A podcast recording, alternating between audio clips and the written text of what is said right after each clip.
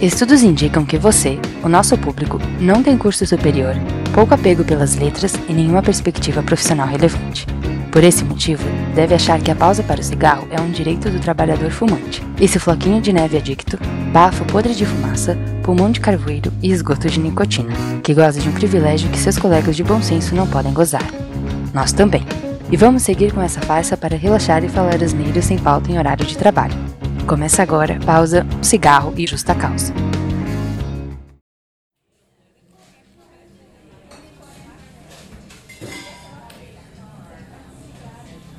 Bem-vindo à Hora do Texugo, a hora mais hostil da sua semana, com episódios inéditos às quartas-feiras, 20 horas, no horadotexugo.com ou no seu agregador de podcast favorito, Spotify, iTunes, Google Podcasts, Pocket Casts, Podcast Addict, Overcast e muito mais. Eu sou o o CEO, e esse é o nosso formato sem pauta, onde a gente faz uma pausa rápida no dia, fuma um cigarro, toma um cafezinho, estica as costas e fala qualquer coisa. Não espere ouvir nada edificante, relaxa aí e aproveita o passeio. Depois da vinheta, dá o play macaco.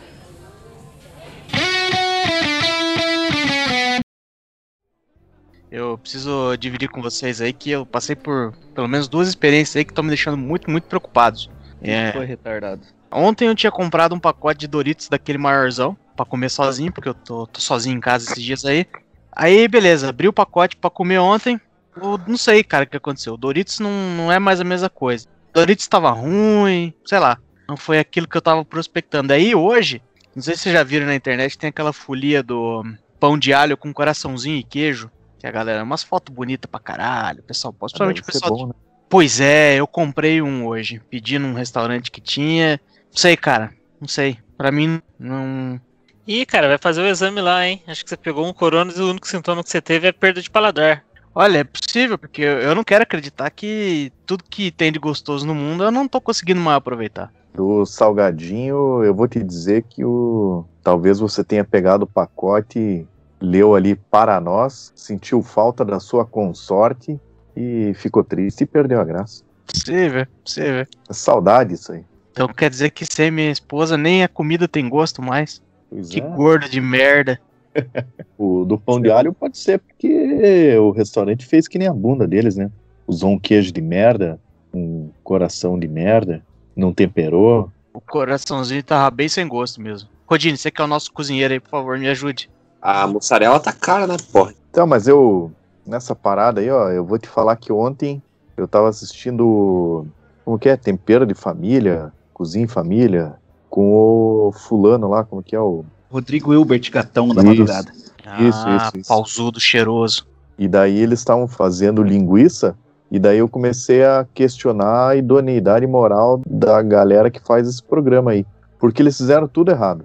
Porra, começa que o cara, tipo, economizou no tempero, na linguiça. Daí já tá meio errado. E o sal, eu quase não vi ele colocar sal. E além disso, eles fizeram a linguiça e colocaram no fogo na hora. Isso aí não funciona, a linguiça fica ruim. Mas calma aí, mas eles fizeram mesmo, tipo, terminar e já colocar pra assar? Sim, Ou é aquela sim. magia da TV, assim, Não, que não. eles falam, ah, terminei de fazer, vai ter um Não. aqui que eu guardei desde ontem. Não, não, não. Se fosse isso aí, eu até aceitava, mas não foi isso. Porque eles fizeram isso aí com a massa, né? Eles misturaram tudo, ele falou, ah, isso aqui tem que ficar descansando não sei quanto tempo. Então já ficou lá na geladeira. Mas a linguiça você não faz e põe ela na hora pra passar. Ô, Farinhaque, não é por nada não, não tô querendo te desmerecer, mas entre confiar em você e confiar no Rodrigo Hilbert, cara, você vai me desculpar. Confio mais no Farinhaque, porra. O Farinhaque não tem uma equipe atrás dele montando tudo que ele tem que fazer. Eu diria uma coisa parecida, assim, né? Eu acredito que talvez o Faniac não tenha um pinto tão cheiroso, né? E tão robusto quanto do, do Hilbert, mas assim, pô, eu já vi várias pessoas que tentavam fazer receita de TV, assim. Cozinheira de verdade, somente dona de casa, fica mais ligado no note a note ali, não sei qual que é os programas, mas mais você. Então, é tipo, é gente que sabe cozinhar. E eles tentam repetir o que faz na TV, e não funciona muito bem, o que me leva a crer que geralmente esses programas de TV, até a receita é cenográfica. Do tipo, ah, vamos só preencher aqui, mas essa receita não funciona de verdade. Então eu boto fé que essa aí do Wilbert não deve ter funcionado mesmo. Se o Fariac tá vendo que tem elementos ali que não estão batendo, é bem possível. É, mas se tem uma parada que eu sei fazer, das poucas coisas no mundo que eu sei fazer, é linguiça. Isqueiro de couro, né? Artefatos de couro. Vocês estão por fora. Mas, ô Rodine, você que é um cara que conhece bastante de culinária e gastronomia, né? Eu sei que você não é muito da medicina, mas vamos lá. Você já ouviu falar de algum caso de uma pessoa que talvez aos 30 anos de idade começou a perder o paladar infantil? Pode ser esse meu caso? Tem, cara, tem um chefe.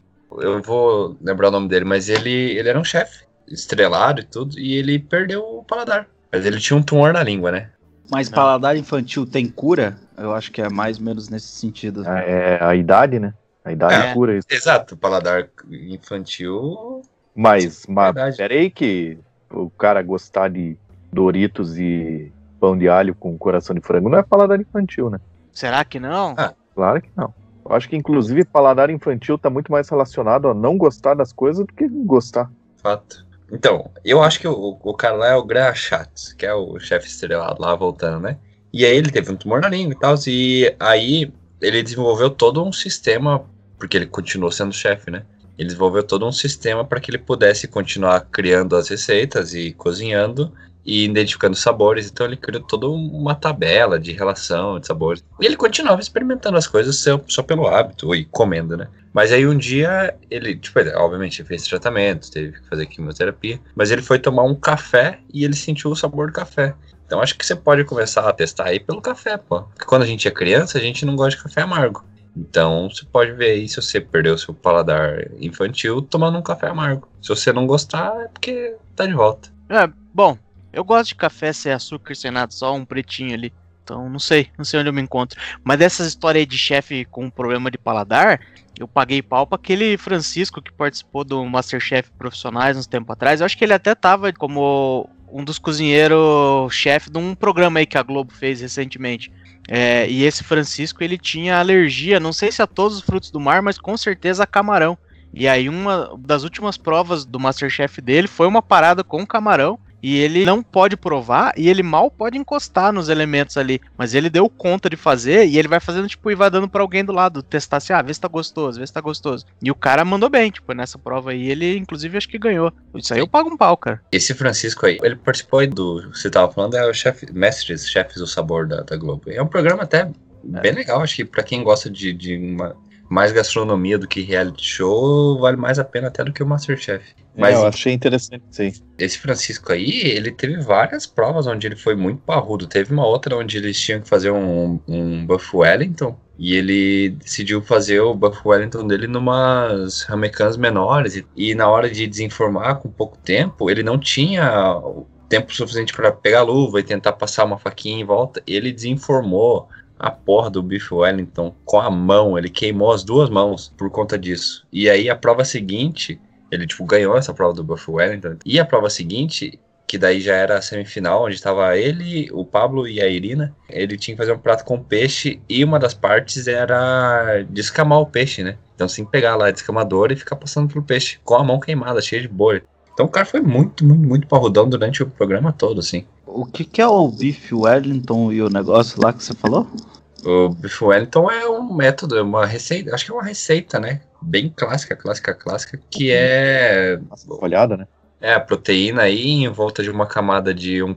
Pode ser um pesto, pode ser qualquer outro molho. Tem umas pessoas que ainda colocam aí cogumelo, pode ter também uma camadinha de bacon. E aí tem um, um truque que algumas pessoas colocam uma panqueca bem fininha para ajudar a absorver a- os líquidos da carne, da cocção ali. E por cima disso tudo aí uma massa folhada.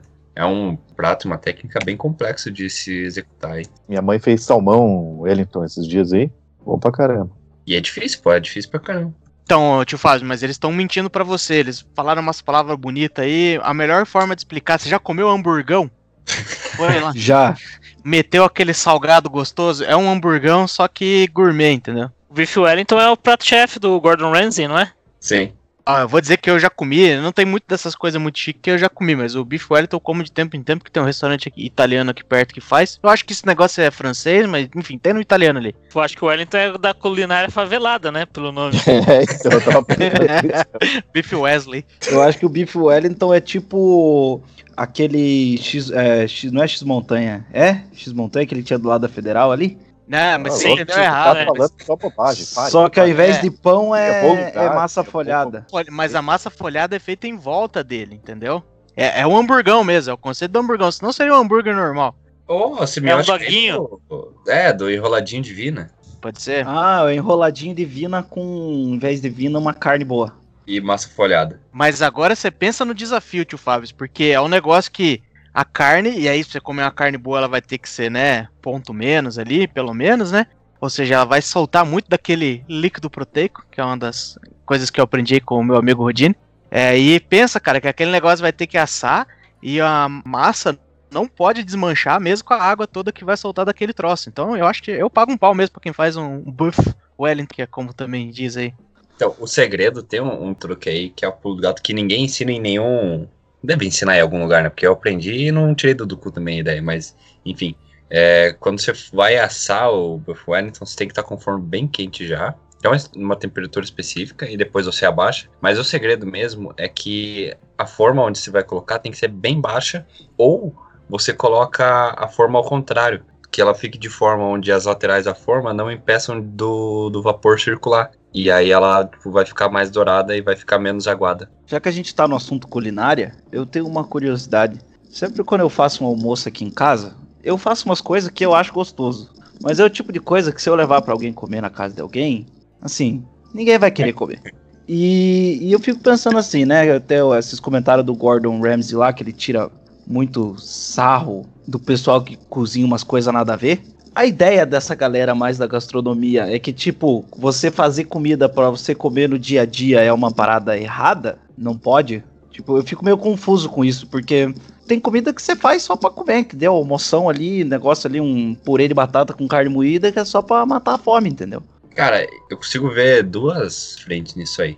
Uma que eu não gosto muito, que é desses restaurantes, tipo, principalmente esses mais estrelados aí, que vendem muito mais um conceito do que, de fato, uma comida gostosa, né? Tá- Até tava vendo um episódio. Saiu uma temporada nova do, do Chef's Table, que é aí documentário de gastronomia da, da Netflix. E um dos chefes estava falando que ele foi trabalhar num restaurante em Paris. Porra, estrelado pra caralho. O prato específico lá tinha 14 etapas de cocção, tinha conceito, tinha vários sabores, tinha caldo que entrava e saía, blá blá blá blá. E quando ele foi comer, pra provar, né? Ele não achou nada demais, tipo, era um prato gostoso. E aí, me incomoda, tipo, a mim, né, que não sou chefe, não sou cozinheiro profissional nem nada, me incomoda muito o restaurante que te distancia muito da perspectiva inicial dele, que é, tipo, só alimentar e te vende um negócio que você precisa entender um conceito, ver qual que é a ideia da psicodelia do chefe por trás, pô, ah, porque isso aqui é a cara do Tuagroá lá,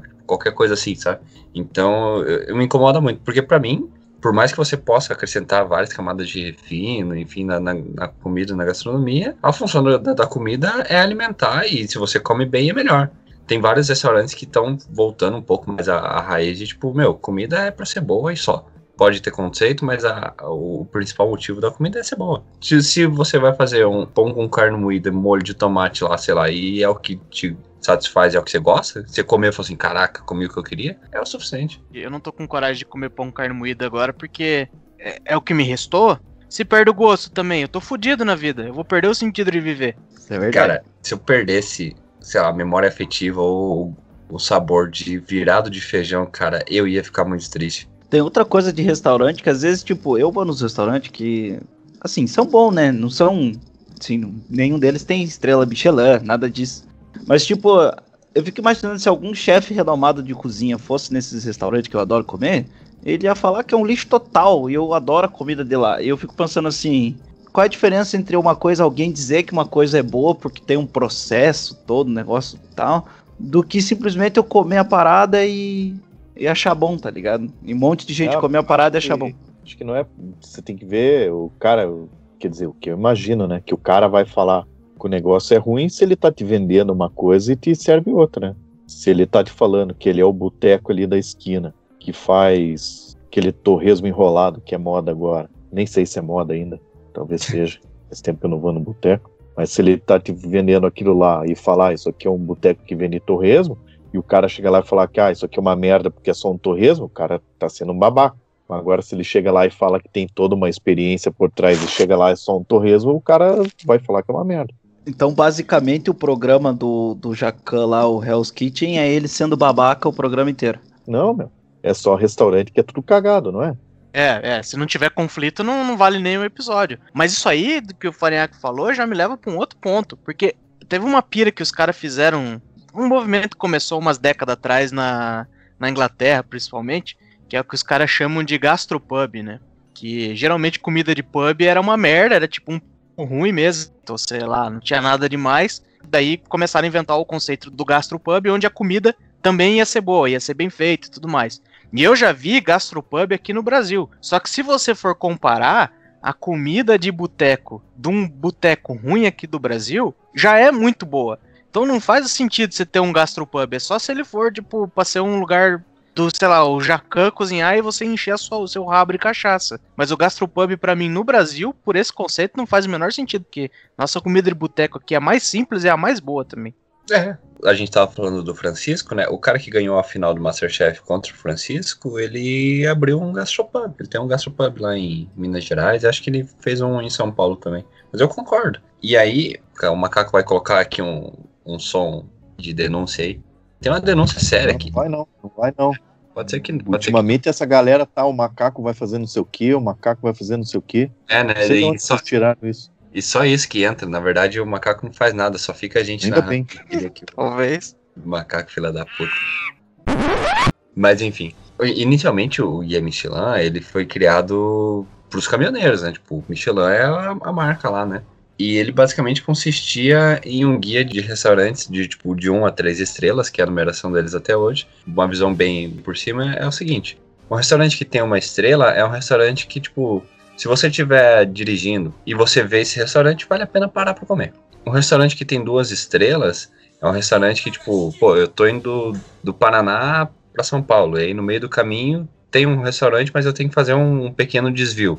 Vale a pena fazer um desvio para você comer num restaurante de duas estrelas. E um restaurante de três estrelas Michelin era para ser aquele restaurante que, tipo, vale a pena você planejar a sua rota de forma que você passe por lá mesmo que demore mais, porque é um restaurante uma experiência muito boa. Mas era um, um guia direcionado pro cara que tá trabalhando, ele tem que parar, ele tem que comer.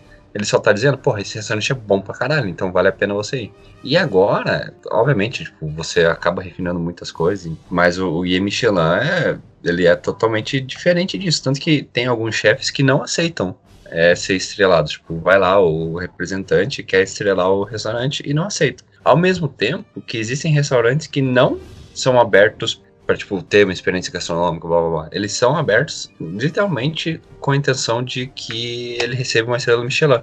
Obviamente que daí o cara tem que ter muita, muita grana, né? Mas existem formatos específicos onde o cara consegue, tipo, abrir um restaurante e no ano que vem na avaliação do Michelin, o cara vai sempre, com, tipo, 100% de certeza é difícil, né? Mas o cara quase certeza vai ganhar uma estrela. E os chefes fazem isso para que o próximo restaurante que ele for abrir seja o restaurante do chefe Joãozinho que tem já uma estrela Michelin.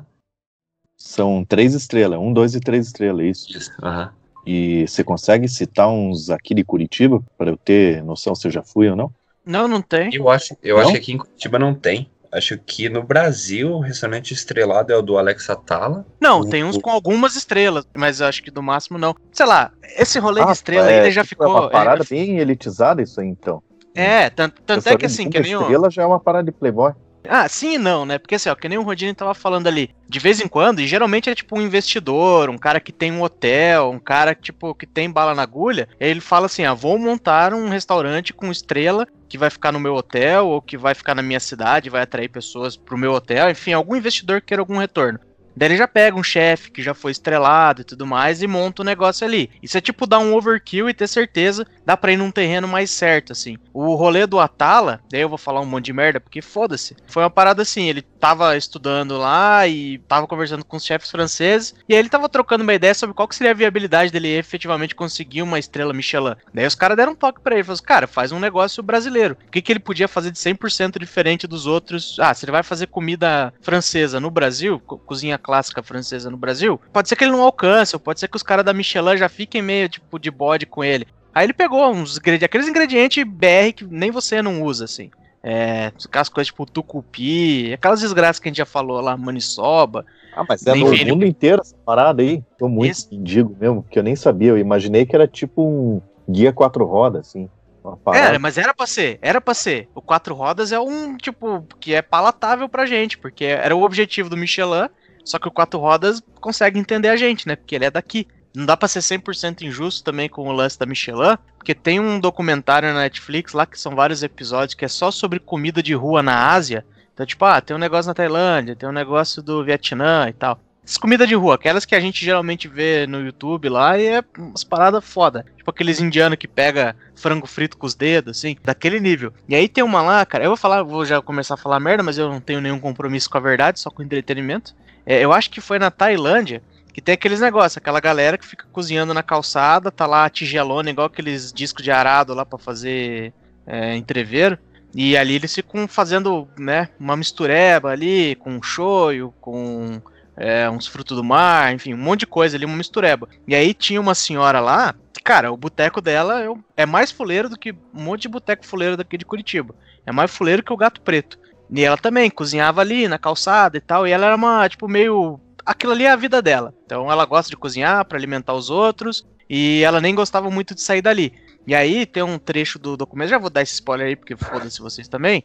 Tem um trecho do documentário lá que daí eles falam assim: ah, daí um dia a filha dela é, falou assim: ah, mãe, se arruma aí que nós vamos sair hoje. Daí, beleza, ela se arrumou, fechou o negócio. Ela geralmente não gostava de fechar, mas a filha chamou e levaram ela pro evento da Michelin, onde ela ia ganhar a estrela dela, fazendo aquilo ali. Talvez eu tenha chorado, não sei. Mas é, era bem foda. E é comida fuleira. Em São Paulo tem o Mocotó, né? Que é o. Era um bar que já chamava Mocotó, que é do, do meu xará aí, o Rodrigo Mocotó. Que é aquele da malhação? Não. É, o André Marques. E aí ele assumiu o, o bar do pai, ele estudou gastronomia e tal, mas ele sempre quis manter a, a essência do bar, né? E aí o Mocotó é um restaurante brasileiro que tem estrela Michelin que serve prato, tipo, prato mesmo que a gente gosta de, de tipo, sair na hora do almoço e comer. Arroz, feijão virado, ovo frito, bacon e, tipo, pratos de tipo, 35 a 60 reais. E o cara tem estrela Michelin e o cara cozinha bem pra caramba, sabe? Então, assim, tem o, o lado real mesmo e honesto e tal. É, eu até tô nesse negócio aí, né, do... Já, na verdade, faz uns dias, que esses últimos dois incidentes aí que me deixaram mais preocupado. Mas eu já tô faz um tempo dando uma verificada que, não sei, meu paladar não tô dizendo que ele refinou, mas ele, sei lá, tá muito normal as coisas. Eu como uma traquinas, uma passatempo também não tem mais a mesma graça do que talvez teria uns dois, três anos atrás. Não tô nem falando muito tempo. Ah, não, não. Mas a, a passatempo foi estragada, né? Alguém fez alguma coisa na passatempo. Pode ser que o, a idade tenha passado, né? Mas, porra, passatempo era bom demais, cara. E agora é horrível. Passatempo de traquinas. Eles, diminu- Povo. eles começam a diminuir o açúcar das vai. paradas.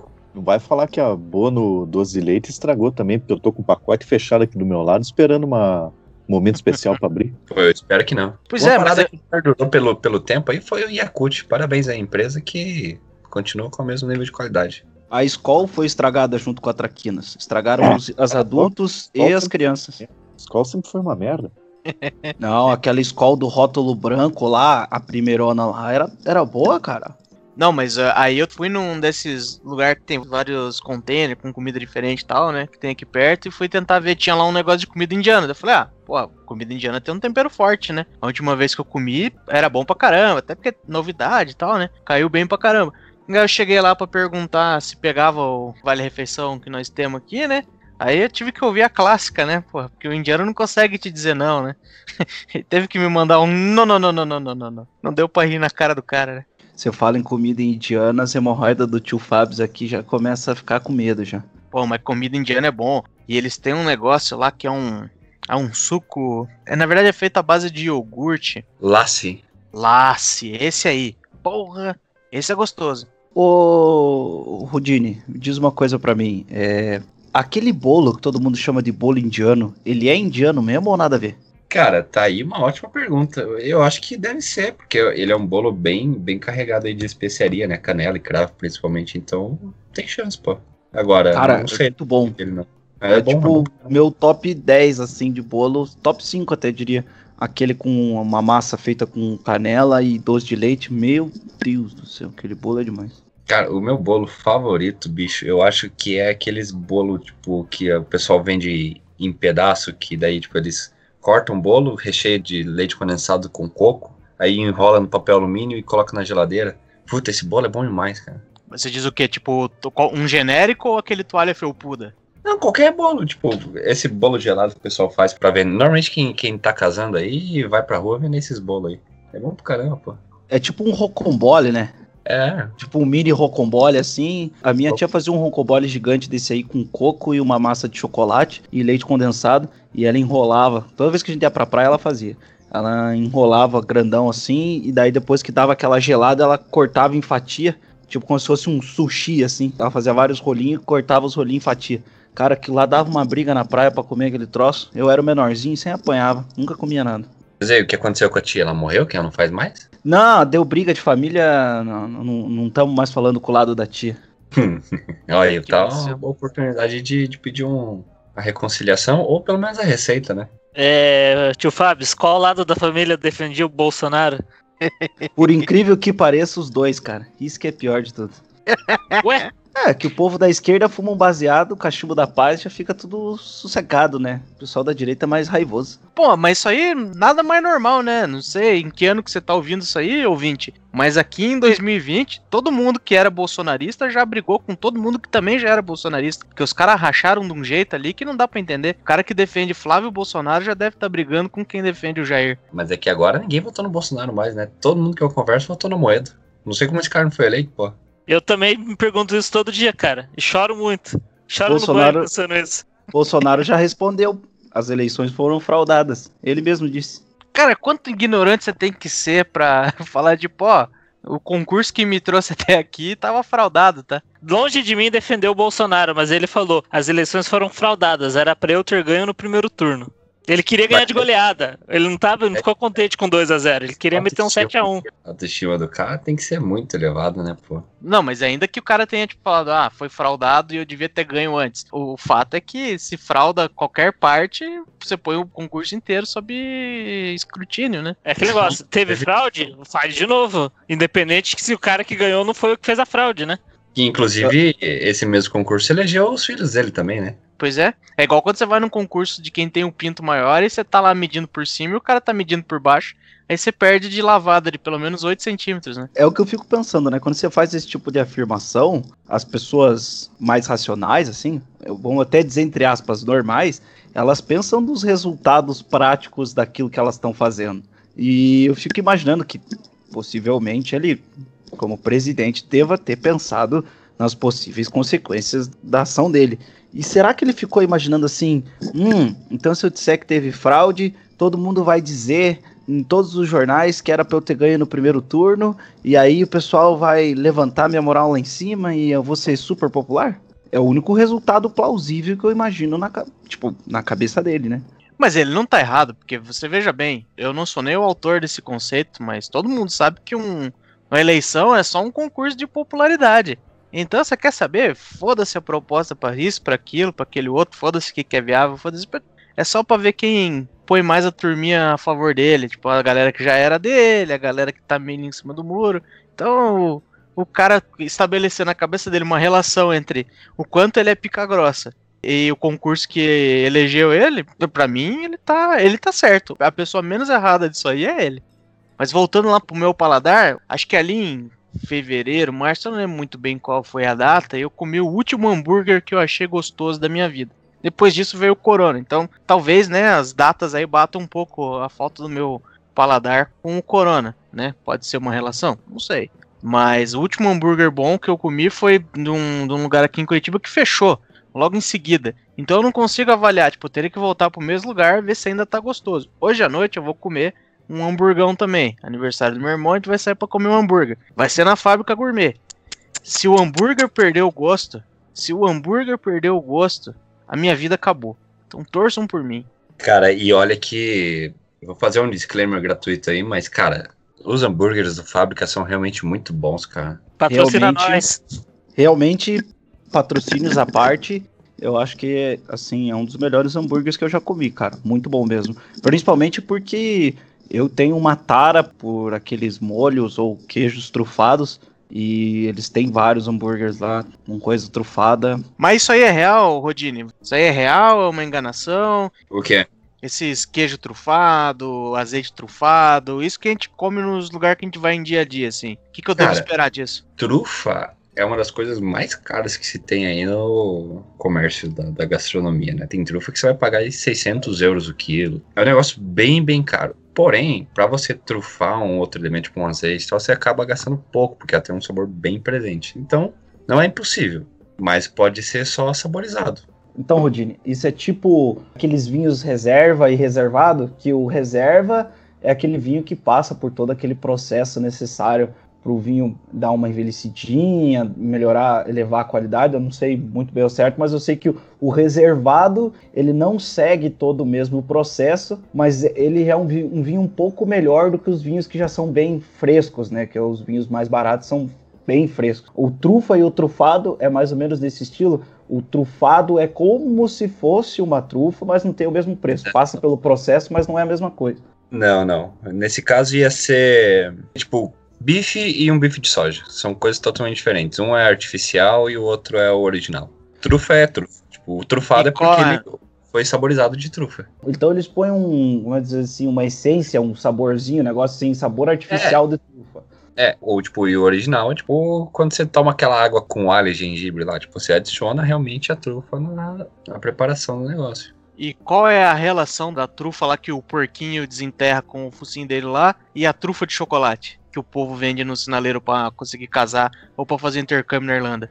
Cara, aí é uma pergunta que eu nunca soube a, por que que deram o nome de, de trufa pra, tipo, essa sobremesa, cara. E não é nem coisa do Brasil, cara. É algo difundido, mas eu não sei a resposta não, pô. Só sei que é gostoso. Eu conheci a trufa de chocolate antes de conhecer a trufa, que acho que é um fungo, né? Assim, mas é que a gente é pobre, né, pô? Você acha que a gente vai conhecer trufa? O negócio é coisa de... É, eu até hoje não fui apresentado. Esse é um restaurante em Curitiba que ele sempre entra na Restaurant Week, que é bem gostoso, que é o Il Tartufo. Minha pronúncia italiana não é a melhor, mas é, é algo parecido aí. E ele é especializado em trufa, né? É uma tartuferia. É, enfim. Torçam por mim aí hoje no hamburgão. É, eu não quero perder esse último bastião no meu paladar.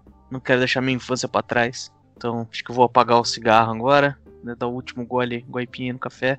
Beijos a todos. Até a próxima. Até. Valeu, valeu, valeu. Falou, valeu.